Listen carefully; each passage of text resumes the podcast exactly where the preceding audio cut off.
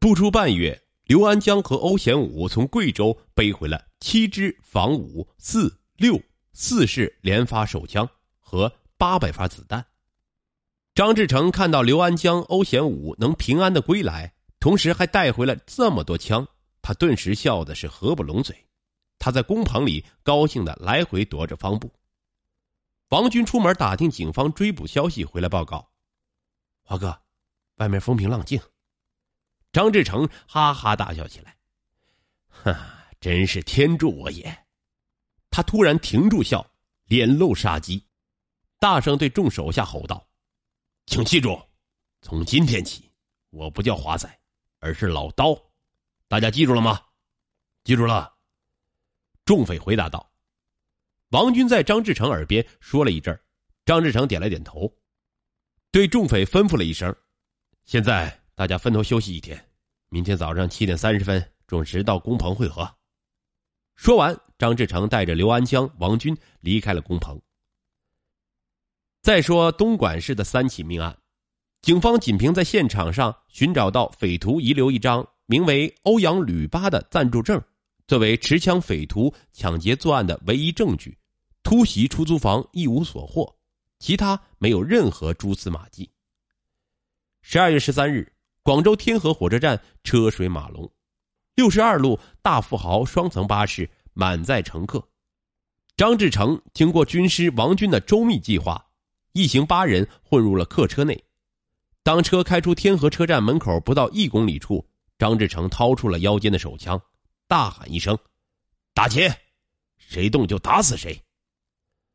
坐在巴士下层的乘客汤某见张志成就站在身边，他想趁张不注意起身抓住他的枪，不料张志成早有所料，未等汤某伸手，张志成对着汤某的胸前就是一枪。汤某倒在了车内，巴士司机被刘安江用手枪顶住了头部，不得已任凭刘的摆布。张志成见打死汤某这一招果然镇住了车内的六十多名乘客，便对上层的张志伟、欧贤武、陈武勇等众匪骂道：“愣个二，还不快搜！”张志成、王军等五名匪徒将全车的乘客随身携带的现金和值钱的物品洗劫一空。到达事先预定的地点，刘安江命令司机停车后，八人仓皇而逃。张志成同王军、刘安江、陈武勇四人又回到了白云区的工棚内。张志成清点了一下劫来的财物，仅现金就达十二万多元。张志成将现金藏好后，便迅速逃离了工棚。广州市公安局白云分局接到报案，防暴队、重案组合力上岸。封锁了所有的交通路口，加紧对过往车辆的严加盘查，未得到有价值的线索。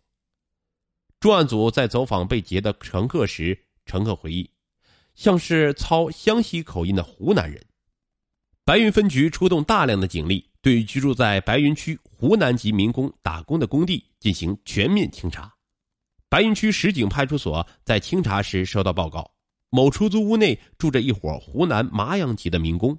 其中几人形迹可疑，石井派出所三十多名干警立即秘密包围了出租房，一举抓获了张志成弟弟张志伟和该帮匪的另两名成员，缴获五四式手枪三支、子弹十三发，并追回了未能来得及销赃的汤某被抢物品。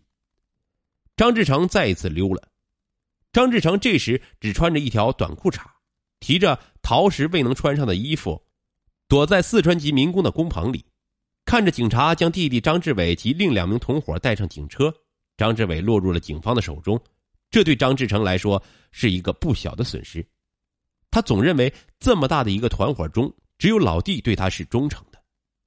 张志成离开了白云区的出租屋后的四天时间，整整流了三天泪，并发誓只要广州市判处弟弟的死刑。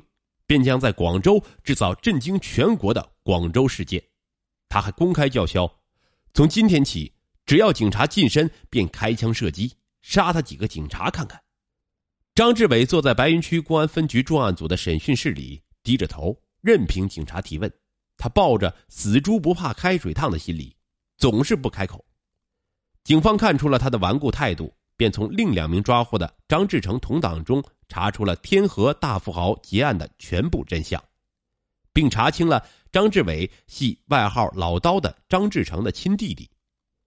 正值白云区警方着手湘西追捕计划时，一九九五年元月二十二日，张志成见平安无事，便召集刘安江、王军、欧贤武及新成员谭贵、黄宇刚、滕某持枪再次出现在天河区。当天上午，谭贵在天河区瘦狗岭一工地财务室探知存有五十多万元现金后，便告知了张志成。王军第二次来到了工地财务室周围，查看地形和财务室人员情况及逃离现场的路线，草拟了作案行动方案，并将各项事宜进行了布置。上午十点二十分，工地上的民工没有下班，财务室出纳何某哼着小曲儿在整理着现金。准备给民工发工资，突然只听“砰”的一声，自己还没感觉，便倒在了地上，当场死亡。张志成、谭贵、刘安江、王军用提包装好五十余万现金，在断后的欧贤武、滕某突然大喊：“快跑！工地民工发现！”话没说完，滕某大腿挨了民工重重几棒，滕某倒地，并大声喊着：“快跑！不要管我！”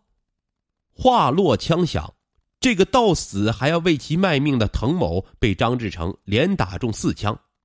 张志成觉得滕某已死，才慌忙按原计划逃离了天河区。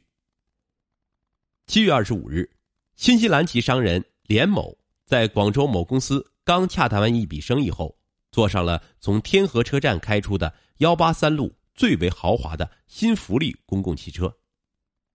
他为刚谈成的那笔生意。高兴的哼着满车乘客听不懂的新西兰歌曲，哪知灭顶的横祸很快降临到他的身上。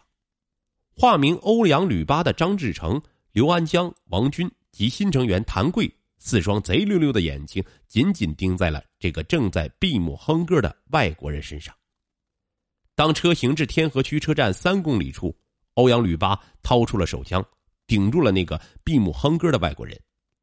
刘安江、王军、谭贵三人各把车门和车两头。外国佬虽听不懂持枪人的语言，但他从持枪人的神智中已经悟出来了什么。他侧下身，想凭自己高大的身材猛撞歹徒。哪知他刚侧身，欧阳便连发三枪，将外国人打死在车内。